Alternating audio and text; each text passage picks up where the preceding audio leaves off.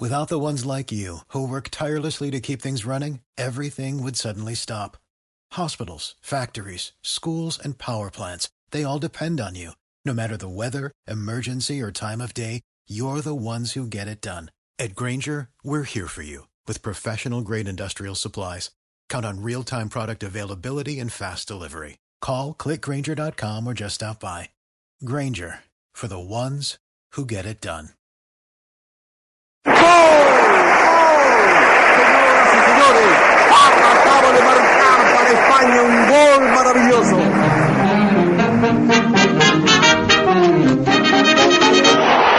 Es tarde de fútbol, cuánta expectación. Va a empezar pronto el partido que será de emoción. Ya ha sonado el pito, triunfe la afición. Ahí el delantero centro cogiendo el balón. Con mirada experta corre, corre, corre, corre, corre, corre, corre, corre bajo el sol. Delante de la puerta tira, tira, tira, tira, tira. ¡Ay, ya hemos colocado el primer gol! Todos aplaudimos, roncos de pasión. ¿Quién mejorará la posición? ¿Quién ganará la división? ¡Trara, trara, trara, trara, será! ¿Quién gana el campeón?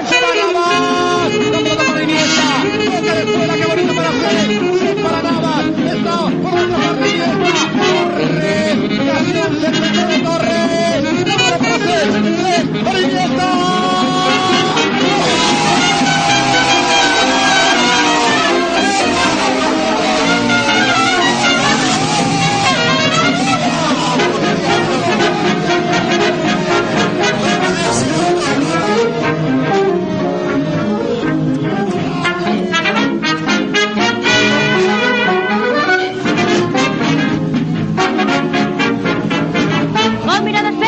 Corre, corre, corre, corre, corre, corre, corre, bajo el sol. Delante de la puerta tira, tira, tira, tira, tira, ¡pam! Ya hemos colocado gol.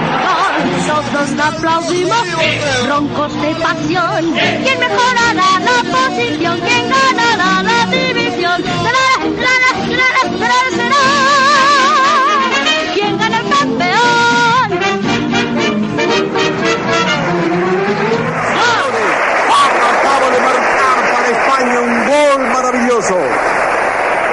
Hola, ¿qué tal? Saludos, muy buenas tardes y bienvenidos un día más al Eco Deportivo, el último programa de esta temporada que queremos eh, celebrar con todos ustedes a lo grande.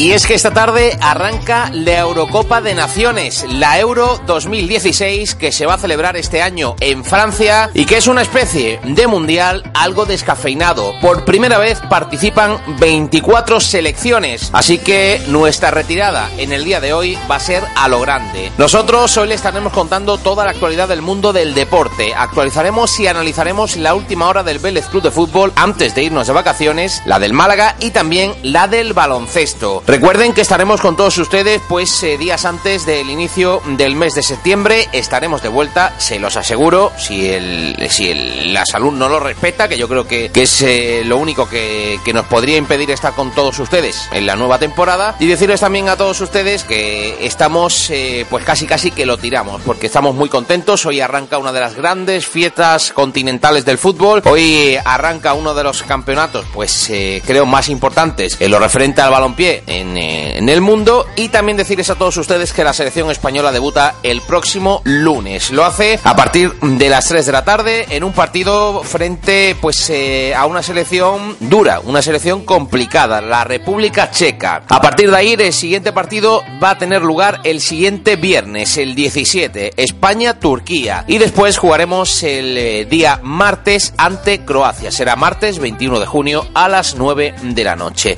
Este va a ser el primer eh, periplo que va a jugar la selección española, la primera fase de esta Eurocopa donde se clasifican de un grupo de cuatro los tres primeros. Así que en principio no debiera de haber problemas eh, como los que ya tuvo la selección española, por ejemplo, en el Mundial ah, de Brasil hace un par de años. Posteriormente, pues los cuartos de final, dependiendo de lo que haga España y dependiendo de la zona donde quede, pues eh, bien podría disputar su encuentro eh, el, el siguiente 30 de junio o el 1 de julio. Las semifinales están previstas para el 6 y 7 de julio y la gran final, donde esperemos se cuele la roja, es eh, el 10 de julio a partir de las 9 de la noche en el estadio de San Denis. Así que eso es lo que tenemos ahora mismo que contarles a todos ustedes de la Eurocopa. Hoy a las 8 y media de la tarde, ceremonia de inauguración y a partir de las 9 de la noche, partido inicial, partido inaugural entre las selecciones de Francia y Rumanía. La selección francesa que alberga y, que es la anfitriona de este torneo, pues eh, juega a partir de las 9 de esta noche ante la selección de Rumanía, que se pone a examen en esta, como decimos, primera Eurocopa donde van a haber un total de 24 selecciones. ¿Quieren que repasemos los grupos? Lo hacemos rápidamente. Grupo A, Francia, Rumanía, Albania y Suiza. Grupo B, Inglaterra, Rusia, Gales y Eslovaquia. Grupo C, Alemania, Ucrania, Polonia, Irlanda del,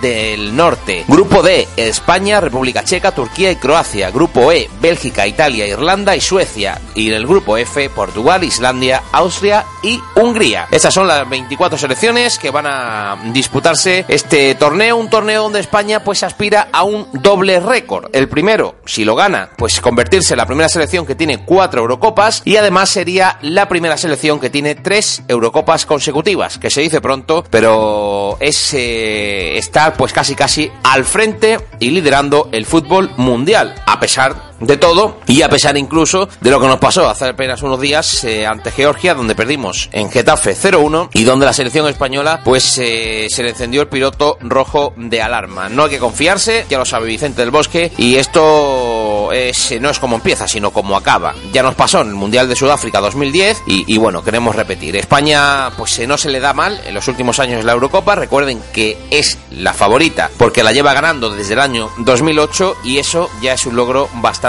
importante. La selección liderada, como siempre, por Andrés Iniesta, uno de los mejores jugadores del mundo. Recuerden que nos dio ese primer mundial que está en las vitrinas de la selección española, pero ha cambiado mucho ese, ese equipo. Ahora pues tenemos eh, un ambiente nuevo, gente nueva, gente que ya se ha retirado, que no está, pero que seguro que va a dar un nuevo aire a la selección española. Así que vamos a ver cuál es el primer once para el próximo lunes de Vicente del Bosque. Esperemos que España debute con victoria, que es lo que todos queremos, y es lo que esperamos de cara a una selección que sin duda alguna va a seguir dándonos alegría. En lo referente a los rivales, pues eh, ya saben que la República Checa, nuestro primer rival, es un equipo complicado, tiene jugadores eh, pues eh, de primera línea y tiene jugadores que, bueno, que nos lo vamos a poner muy difícil, muy difícil. La selección de la República Checa desde que rozaran el título en el año 96, pues ha sido uno de los equipos más vistosos y atractivos en posteriores Eurocopas. Tiene jugadores importantes, su seleccionador es Pavel Urba, que es uno de los eh,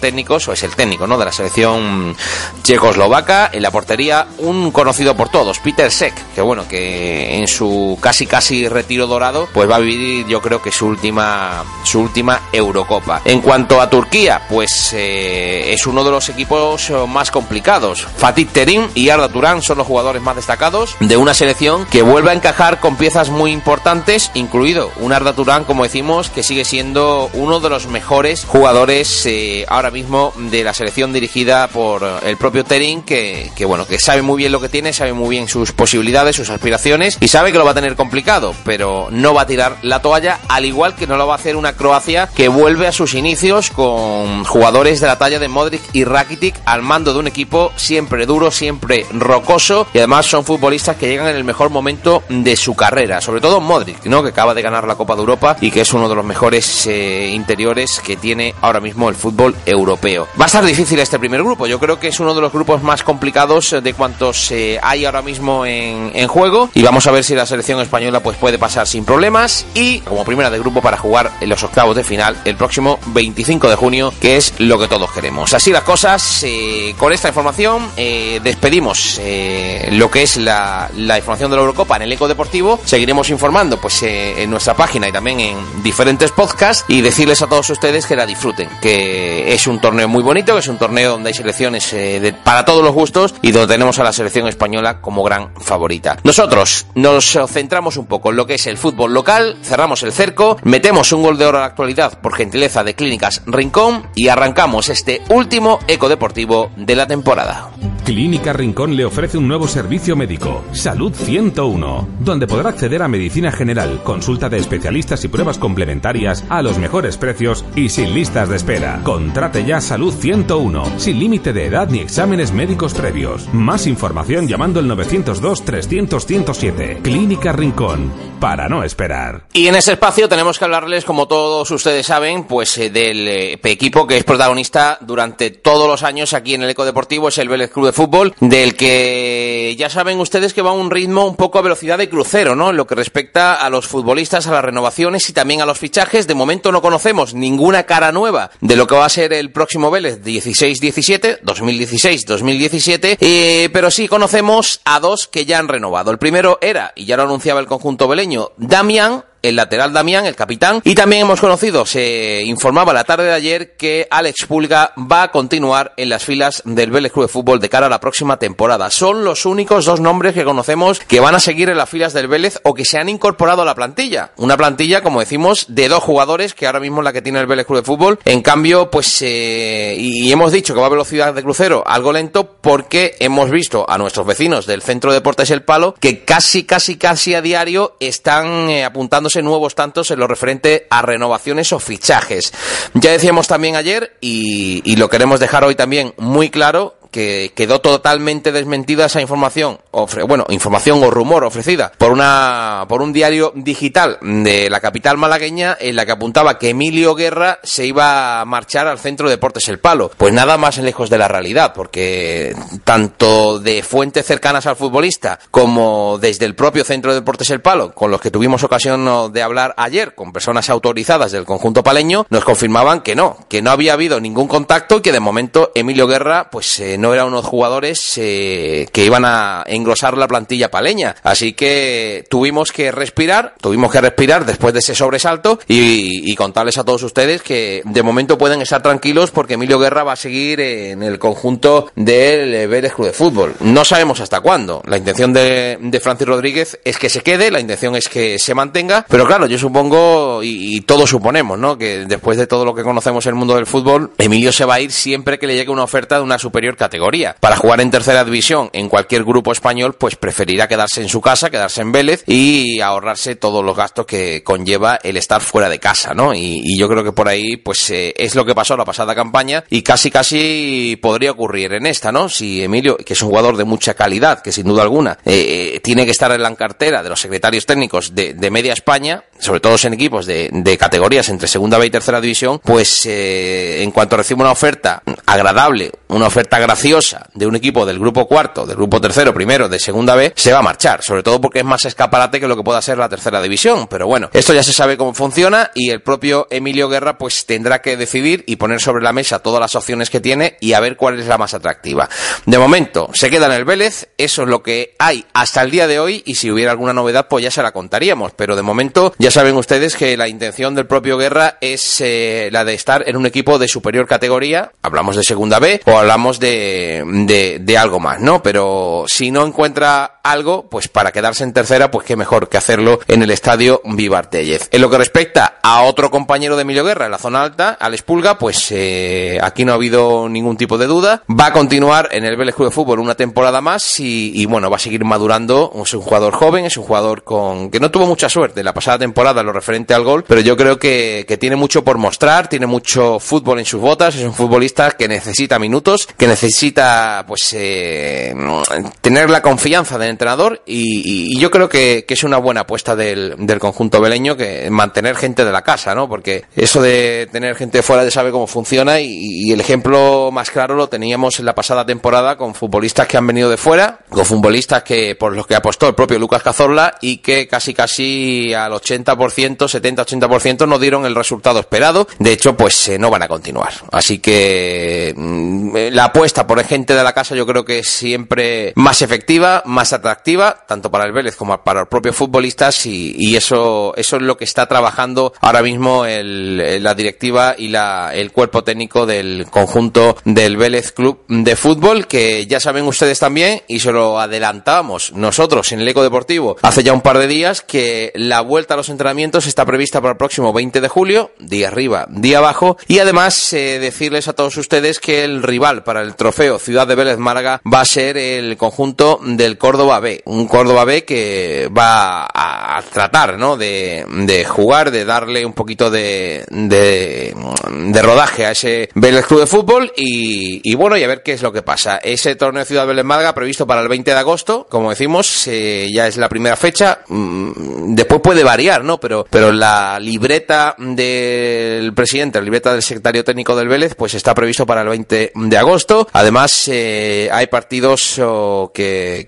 bueno, que habrán durante toda esa pretemporada, tanto fuera como en el Tellez, y es lo que se sabe. También decirles que lo referente a bajas, también lo adelantábamos aquí, pues que Lashley, Alestejada, Vergara, Salvatierra, Juanma, Montero y David Moreno son los jugadores que ya se ha confirmado no van a seguir, no van a renovar con el Vélez de Fútbol y que, bueno, lo que no hemos apuntado, que Damián y el Espulga pues son los jugadores que, que van a continuar en las filas del Vélez Club de Fútbol. Así que ahora mismo esto es lo que hay, tenemos oh, que, contarles a todos ustedes que, tenemos muy paradito lo que es el tema del conjunto beleño y, y, y, es lo que nos sorprende, no por nada, no por nada, no estamos diciendo que vaya ni más lento ni más rápido, pero en comparación con nuestros vecinos del Centro de Deportes El Palo, que ya saben ustedes que esta temporada va a militar también en el grupo noveno de tercera división, pues eh, vamos algo retrasados, ¿no? Está sondeando, o está sondeando o está tirando la casa por la ventana el conjunto paleño, que ya saben que además de anunciar lo que es eh, o lo que va a ser su nuevo entrenador de cara a la próxima campaña, tras eh, y sustituto, ¿no? De, de Carlos Fernández Tello, pues eh, ya ha anunciado la renovación y la y el fichaje de varios futbolistas, pues eh, les paso a decir. El centrocampista paleño Durán renueva un año más con el equipo, al igual que el futbolista, como decimos, Diego, también renueva Nacho y Jesule, ex del Vélez, el propio Jesule. También Vergara, fichaje del Palo, que se va del Vélez al Centro de Deportes El Palo. Y, y bueno, Antelo, otro viejo conocido por la afición del Vélez, eh, jugador que juega por la banda izquierda, también sigue en el conjunto paleño, al igual que lo hacen pues eh, Jesús Álvarez, que se incorpora a la disciplina que preside el señor Juan Godoy. Otro de los viejos conocidos por el eh, por la afición beleña, Igna, recuerdan, pues eh, también renueva con el conjunto del Vélez, al igual que Salvi, que continúa un año más, y, y bueno, y Fernando, que es el entrenador del, del conjunto paleño, Mister Joven, al igual que el que tiene el Vélez de fútbol. Eh, así que, que bueno, vamos a ver qué es lo que pasa y, si el Vélez pues poco a poco va incorporando futbolistas porque eh, está el mercado difícil, está el mercado difícil y no va a ser, eh,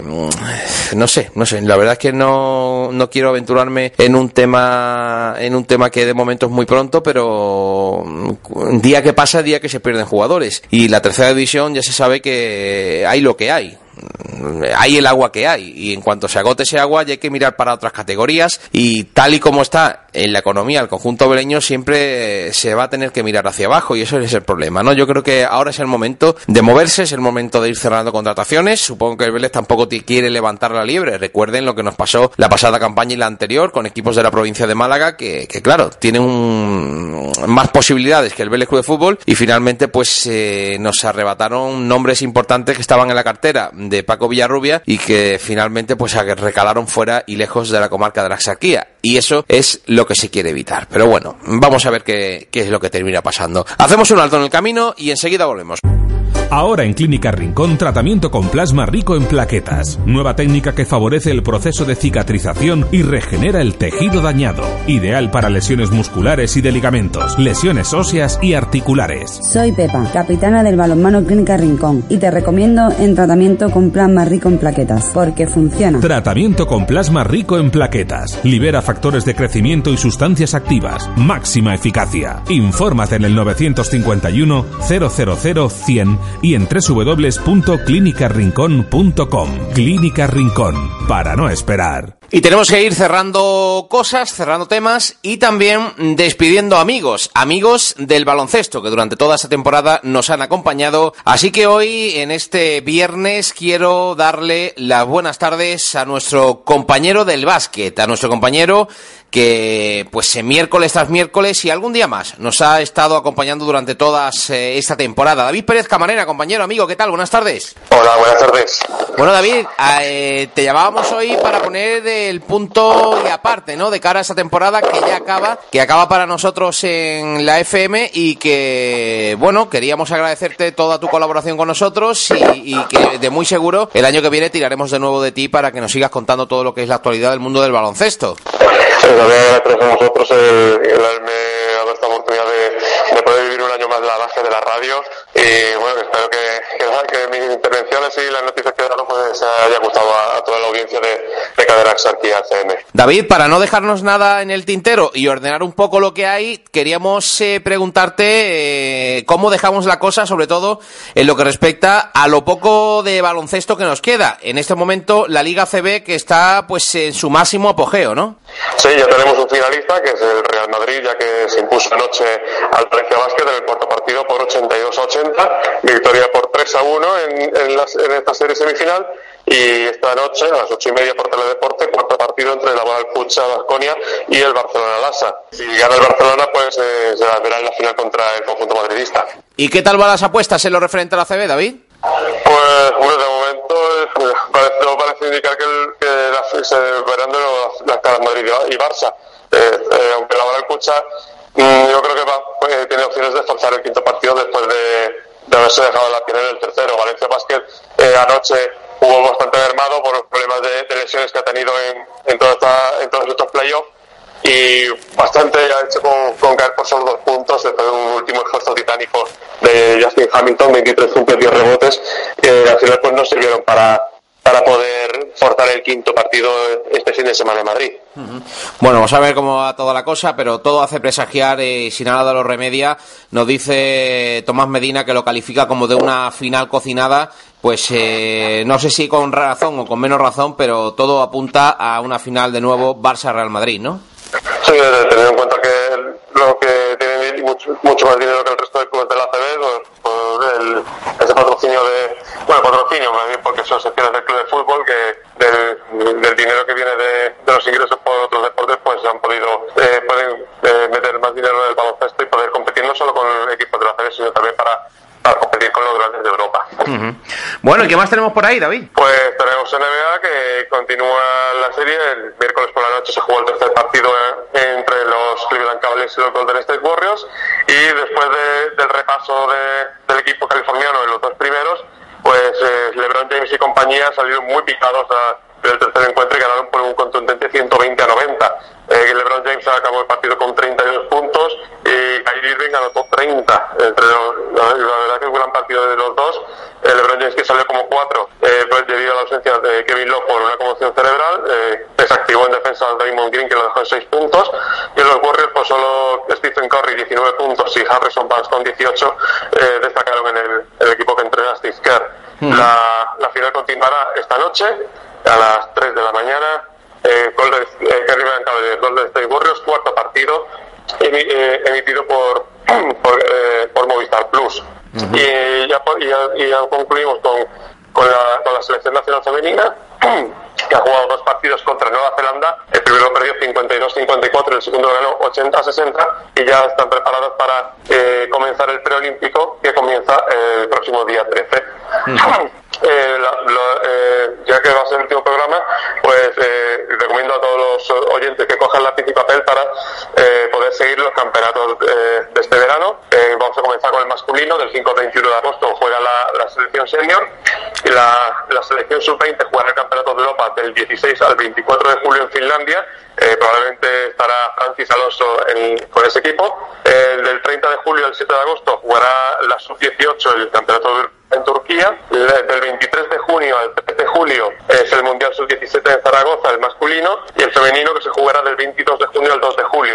Se van a jugar los dos eh, prácticamente en paralelo. En, la, en, cambio, en, cuanto a la competición sub-16, la jugará del 12 al 20 de agosto el Campeonato de Europa en Polonia. En cuanto a la femenina, el Europeo sub-20 se jugará del 9 al 17 de julio en Portugal. El Europeo sub-18 será del 23 al 31 de julio en Hungría y el sub-16 se jugará del 6 al 14 de agosto en Italia. Pero con todo esto pues, concluimos la, eh, información eh, relacionada con el baloncesto. Recordad que, este domingo comienza el Campeonato de España Infantil. Mucha suerte para Unicaja y para el Club Baloncesto del Palo. Pues nada, David Pérez Camarena, lo dicho, muchas gracias por tu colaboración. Eh, estamos muy agradecidos los oyentes, seguro que también. Y te esperamos pues a finales de agosto, principios de septiembre para seguir contándonos toda la actualidad del Unicaja y también del baloncesto internacional.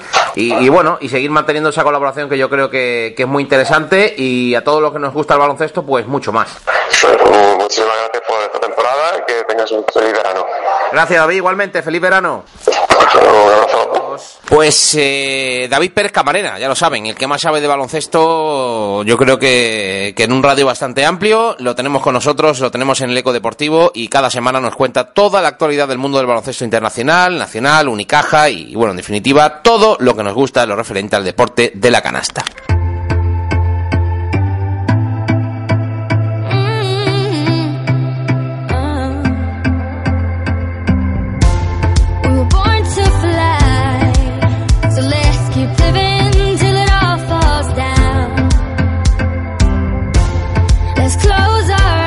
Y volviendo de nuevo al fútbol, pues eh, contarles a todos ustedes antes de irnos que eh, lo referente a la actualidad del Málaga Club de Fútbol, que el conjunto blanquiazul se ha propuesto de cara a los próximos oh, días reforzar su ataque no solo en cantidad, sino también en calidad. Dentro de esa apuesta consensuada de mejorar los pasillos centrales del equipo, pues eh, la idea es repasar todas las opciones que ofrece el mercado para incorporar un 9 de garantías y le digo yo que es la asignatura pendiente del Málaga en los últimos años, que se convierta en el referente ofensivo del equipo. Evidentemente, una cosa es la intención y otra, bien distinta, es la realidad. Y es que cualquier director deportivo conoce la dificultad que implica encontrar jugadores que aseguren goles en una competición de tanto nivel como la Liga de Primera División Española y que se encuentren en unos parámetros económicos asequibles para el Málaga. En este caso, también respecto a la disponibilidad del Club de la Rosaleda a la hora de invertir. Y hay dos circunstancias a favor que en esta ocasión el desembolso pudiera ser algo más alto que en veranos precedentes. El primero el aumento de ingresos televisivos y la expectativa del traspaso de Camacho o de otro jugador importante que también los hay, con el compromiso de que parte del montante se reinvierta. No obstante, ni siquiera la salida del Maño no es una baza segura. El afán de encontrar un buen delantero se topa también de bruces con la parálisis del mercado, coincidiendo con el inicio hoy de la Eurocopa, un torneo que reduce los movimientos en la mayoría de clubes y la posibilidad de que se generen reacciones en cadena en la compraventa de jugadores. Además, desde el Málaga se asume también que las mejores opciones surgirán seguramente a final del plazo veraniego, cuando algunos clubes se vean obligados a vender atacantes con los que no cuentan y en condiciones menos ventajosas ante la premura del tiempo. Más allá de rescatar Dani, que ha estado cedido al Quilmes y con el que en principio no se cuenta para volver, el técnico Juan de Ramos dispone ahora mismo de dos jugadores en la línea de vanguardia del equipo, Charles y Michael Santos. El primero, un delantero de equipo, capaz de anteponer el sacrificio colectivo al lucimiento individual. Marcó una docena de goles la pasada campaña, una cifra más o menos aceptable si bien hay que decir que gozó de la confianza del técnico todo el año y fue titular en casi todos los partidos. Su esfuerzo en la presión mitigó de alguna forma algunos errores flagrantes en la definición. El brasileño ya atesora tres temporadas de experiencia en primera división, la del Málaga y dos con el Celta, y en el último curso igualó el que fue su mejor tope realizador de la campaña de su debut en primera, 2013-2014. Junto a Charles, el Málaga dispondrá de Michael Santos, un futbolista adaptable a diferentes roles en el ataque, pero que donde mejor rinde es como segundo punta. Esto es, como complemento de un 9 de referencia que fije más a las defensas rivales para que el charrúa haga los movimientos a los costados o busque los desmarques en ruptura. Santos ha jugado también como 9 en el River Plate de su país y se podría adaptar a este cometido. Incluso también podría partir directamente desde una posición en la banda, pero su presencia en la plantilla no será un impedimento para la búsqueda de otro delantero de referencia. La planificación prevé la búsqueda de otro atacante, seguramente de características más parecidas a la de Santos, para actuar como segundo delantero de forma que la plantilla pudiera arrancar la nueva temporada con cuatro elementos en la línea de vanguardia, pero la prioridad es ese 9 que asegure un salto de calidad. Un salva ballesta, por ejemplo, por recordar ese precedente de la última campaña de Juan de en el Málaga 2003-2004 con los 19 goles del delantero Maño. Así que es una de las prioridades y esperemos que a la vuelta de nuestro espacio pues eh, podamos hablar eh, a todos ustedes eh, de que el conjunto malaguista pues ya tiene, ¿no? Ya tiene perfilada la plantilla, ya tiene perfilado a todos sus jugadores y realmente pues ya tiene también encarado lo que va a ser ese comienzo de liga en primera división. Nosotros con esta noticia y con el Málaga de Fútbol queremos cerrar lo que va a ser nuestra temporada en el Eco Deportivo. Lo hacemos deseándoles a todos ustedes un feliz verano y recordándole, por supuesto, que siguen informados en lo deportivamente hablando, tanto en la página web diarioxarquia.com como en el ecodeportivo.net. También eh, tendremos actualizadas las redes sociales con diferentes noticias, con podcast, donde estaremos y donde nos podrán seguir escuchando durante todo el verano, y también invitarles y, seguir emplazándoles a todos ustedes a que sigan la información del deporte, pues eh, en cadenaxarquiafm.com. Nosotros, como decimos, volvemos a partir de finales de agosto o principios de septiembre. Sean felices y disfruten del verano. Adiós.